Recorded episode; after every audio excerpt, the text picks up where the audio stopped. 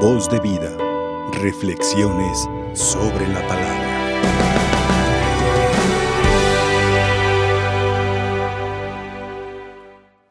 Estamos celebrando a Lucas que no solamente se ha convertido en apóstol, en seguidor de, de Cristo, sino que también es evangelista porque escribió este tercer evangelio que lleva su nombre y además nos ha regalado esta historia del comienzo de la vida cristiana, las diversas situaciones que va pasando esta iglesia naciente que se llama cristianismo. En los hechos de los apóstoles, Él nos narra toda esa experiencia que Él va teniendo de fe y las situaciones por las cuales va pasando esta comunidad.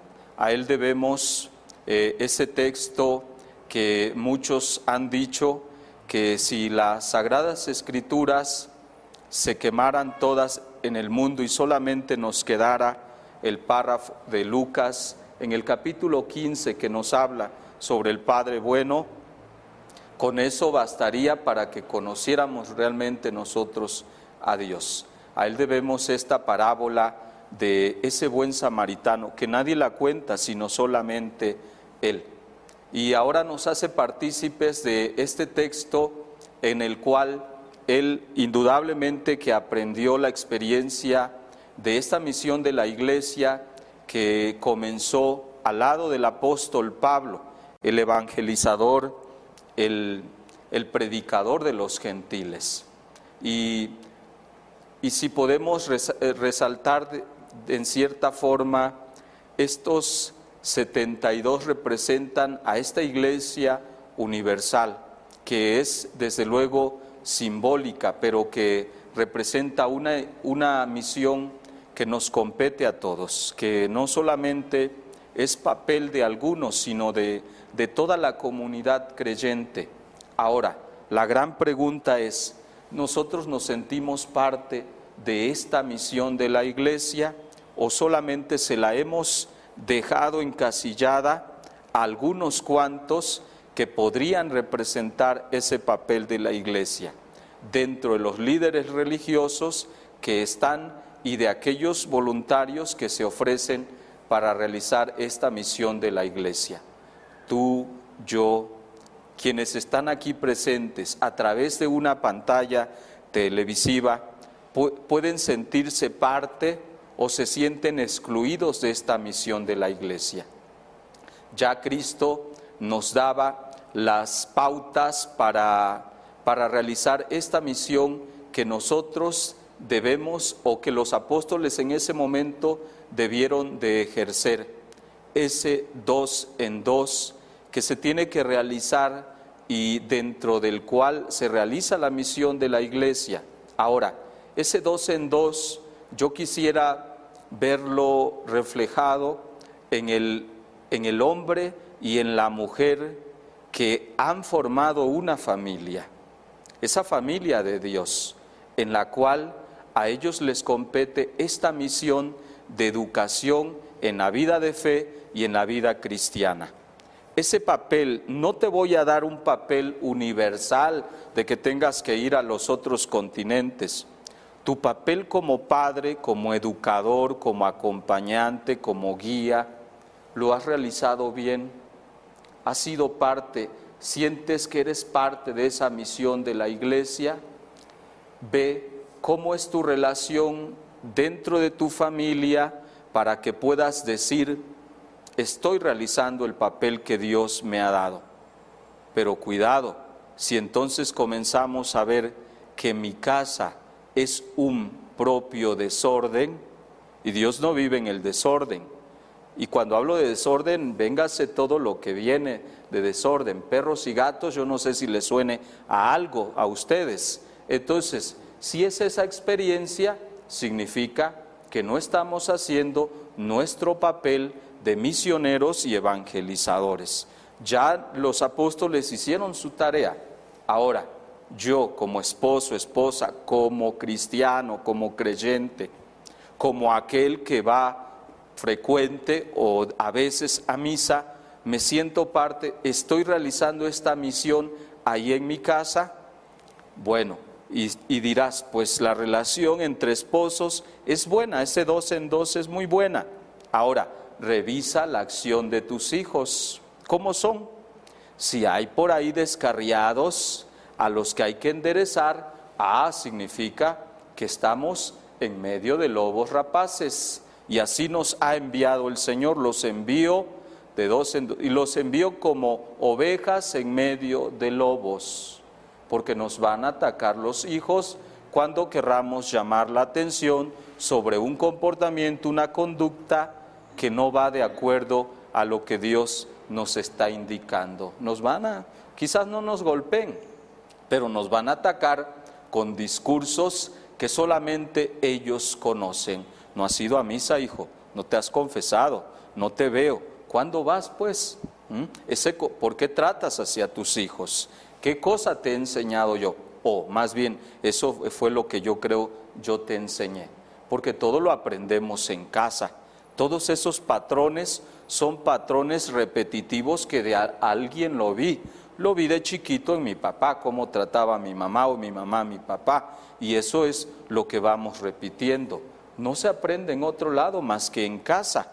Y por tanto repetimos patrones de generaciones y generaciones. Es que así era el bisabuelo, el abuelo, el tatarabuelo, el que sea. Y, y vamos repitiendo. Por eso estamos cumpliendo con esa misión de la iglesia que nos toca ese de dos en dos y cuando siento que voy como oveja, es decir, indefensa, frágil y que habrá lobos que me querrán aruñar y hacer de todo, que van a estar en contra de esta doctrina que yo de alguna forma tengo que decirles. Y ahí es donde tenemos nosotros que tomar la valentía que estos apóstoles, desde luego el evangelista Lucas tomó ahí en Tebas, en Grecia, en los lugares que se dice donde ejerció el, servicio de, obispo, ahí es donde le tocó también eh, ejercer. Ahora, cuando nosotros hablamos de que no, no lleven ni moral, ni sandalias, ni mochilas, ni, ni bastón, ni nada, sino que vayan ligeros en esta misión de la iglesia, nos habla de una disposición, de, ese desprendimiento que debemos nosotros de tener. Un desprendimiento que quizás no lo veamos como que hay que irse a misión, no, pero ese desprendimiento en donde tenemos que dejar las cosas materiales, en donde tenemos que aprender a deshacernos. ¿Para qué? Para aprender a ir a misa, por lo menos, ¿sí? Cuando decimos, no lleves nada, es ese que no te ate nada, no lleves nada que te esté causando estorbo en el camino de Dios. Y por tanto, cuando vamos a misa nos desprendemos de esa cosa, de eso que me evita asistir, es decir, la tele, que me, ay, es que está mi programa favorito, mi, no sé, mis noticias, o lo que yo tenga que me atraiga y que digo, ay, ahorita la misa, pero no puedo. Entonces, eso me está, es como queriéndonos llevar aquellas cosas. No hay disposición, no hay flexibilidad para el camino, para el servicio de Dios tampoco.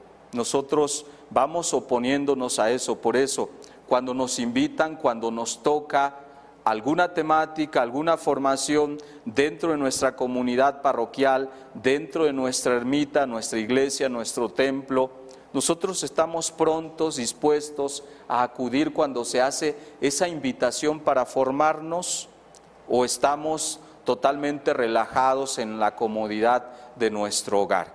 A eso es lo que se refiere eh, este Evangelio cuando dice, no lleven nada, sino que haya total disposición. No se queden en, de casa en casa, no chismorreen, no se queden a perder el tiempo, porque este mensaje es urgente. La mies es mucha, es decir, son muchos los católicos, los cristianos que hay que evangelizar. Los sacerdotes no damos abasto, ¿sí? Entonces, desde ahí tenemos nosotros que ver yo con qué puedo contribuir.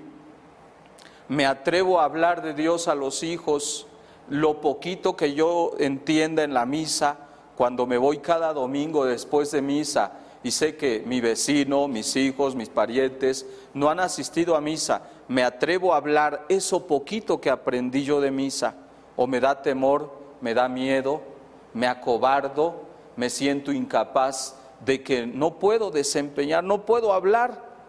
Parece que me quedo totalmente mudo, tartamudeo cuando quiero hablar de Dios. Desde ahí podemos nosotros comenzar a evangelizar. Hoy que está eh, de moda tantos medios de comunicación social, las redes sociales, Twitter, eh, Facebook, WhatsApp y tantas cosas que hay, cuando mandamos mensajitos, nosotros procuramos dentro de todo eso hacer un tinte cristiano a nuestras conversaciones, mandar un Dios te bendiga, Dios te ama, Dios te cuida, Dios te bendice siempre, Dios está a tu lado. Hacemos ese con ese pequeñito mensaje, con esos medios que, que tenemos nosotros ahora a la mano, le damos un sentido cristiano o solamente es para compartir y reenviar cosas que otros envían sin importancia. Ahí también podemos evangelizar. A través de esas redes podemos también enviar, pero mensajes que realmente ayuden a las otras personas. No solamente tenemos que compartir cosas que están tan actuales como noticias que nos tensan, que nos, que nos angustian, que nos provocan nerviosismo y que preocupan tanto, sino que también podemos nosotros desde ahí compartir esta buena noticia a los demás. ¿Qué estamos haciendo? ¿Yo me siento parte de esta misión de la iglesia o me siento totalmente excluido? Porque hay que ser conscientes. ¿Puedo yo dejarle el papel de esta misión al párroco de mi comunidad? Y yo sentirme totalmente ausente. Ahora, hay que reconocer también el papel que juegan y que desempeñan tanto como catequistas, evangelizadores, los, los agentes de pastoral, tantos servidores que realizan esta misión ardua de la iglesia, que están evangelizando, catequizando a nuestros niños que procuran realizar esta misión. En algún momento también nosotros podemos desempeñar esta misión. Sobre todo a las mamás jóvenes que tienen a sus hijos todavía pequeños, que eh, van creciendo, que van aprendiendo y cómo desde ahí ellas pudieran ir educando, metiendo la semilla, la inquietud y el amor por las cosas de Dios en esos niños que se están dejando formar por la madre que es como la, el primer amor de esa criatura, la madre, que influye mucho en esa criatura y que desde ahí puede ella también ir evangelizando, desde lo poco, lo mucho que sepa o el intenso amor que ella tenga también a nuestro Señor Jesús. Así como San Lucas ha desempeñado esta labor dentro de la iglesia, también nosotros podamos desempeñarla, estar disponibles y sobre todo para que siempre llevemos paz y tranquilidad. Cuando hablamos de Dios a los otros, podemos sentir que les estamos transmitiendo paz, tranquilidad, que llevamos esa bendición a sus hogares, a su propia persona. Cuando yo le hablo a alguien de este Dios tan bueno que se ha manifestado, que nos quiere salvar, yo siento que estoy trabajando para este reino de Dios. Y lo que se busca es que cuando yo hablo de Dios, el otro crea, transforme su vida y tenga deseos de salvarse. Voz de vida, reflexiones sobre la palabra.